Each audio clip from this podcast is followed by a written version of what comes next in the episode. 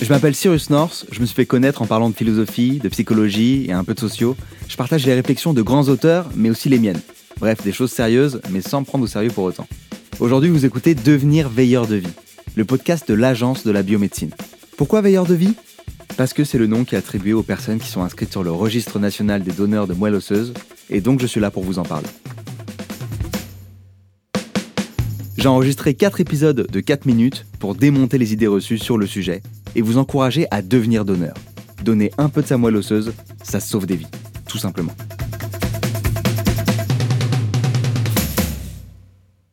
Épisode 2, donner sa moelle osseuse, est-ce que c'est sans risque? On sait déjà tous ce qu'est un veilleur de nuit. On a tous en tête un film ou une série américaine avec un petit jeune derrière un comptoir, lumière blafarde, la seule encore allumée de l'immeuble, un trousseau de clés et une lampe torche accrochée à la ceinture. Ça y est, vous visualisez le truc Voilà.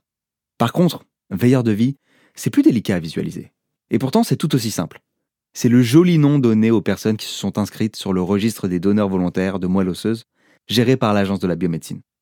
Pourquoi veilleur? Parce que s'inscrire comme donneur ne veut pas dire donner tout de suite. Vous ne ferez un don que si un jour vous êtes compatible avec un malade. Parce que le donneur compatible, ce sera vous.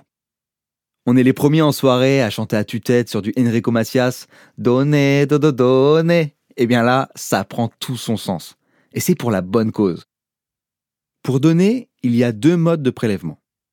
Il y a d'abord la version, que personne ne connaît, par un prélèvement sanguin. Et ce, dans 80% des cas. Ni vu, ni connu, aussitôt terminé, et c'est déjà oublié. Un peu comme un candidat éliminé au premier épisode de Top Chef.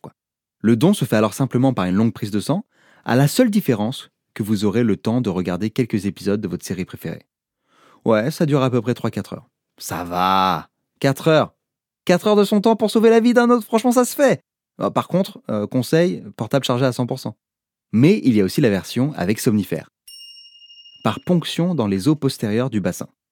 Comme dit Sénèque, le don est toujours le même. Ce qui diffère, c'est la façon dont il est fait. Bon, il l'a dit dans un autre contexte, mais je trouvais que ça collait quand même vachement bien. Mais rappelez-vous, hein, c'est bien de moelle osseuse dont on parle, pas de moelle épinière. Dans les deux types de prélèvements, aucune douleur et un personnel médical tellement aux petits soins que vous recommanderez le séjour sur TripAdvisor.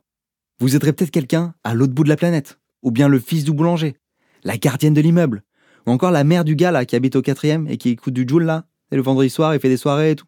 Mais si, peu importe, l'essentiel c'est le résultat.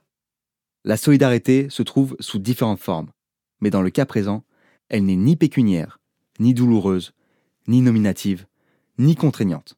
Et en plus, on peut avoir un mot du médecin pour ne pas aller bosser. Si vous avez encore besoin d'être rassuré sur le sujet du don de moelle osseuse, je vous encourage à aller voir les témoignages de gens qui ont déjà fait un don sur le site dondemoelleosseuse.fr. Prenez soin de vous. Ciao.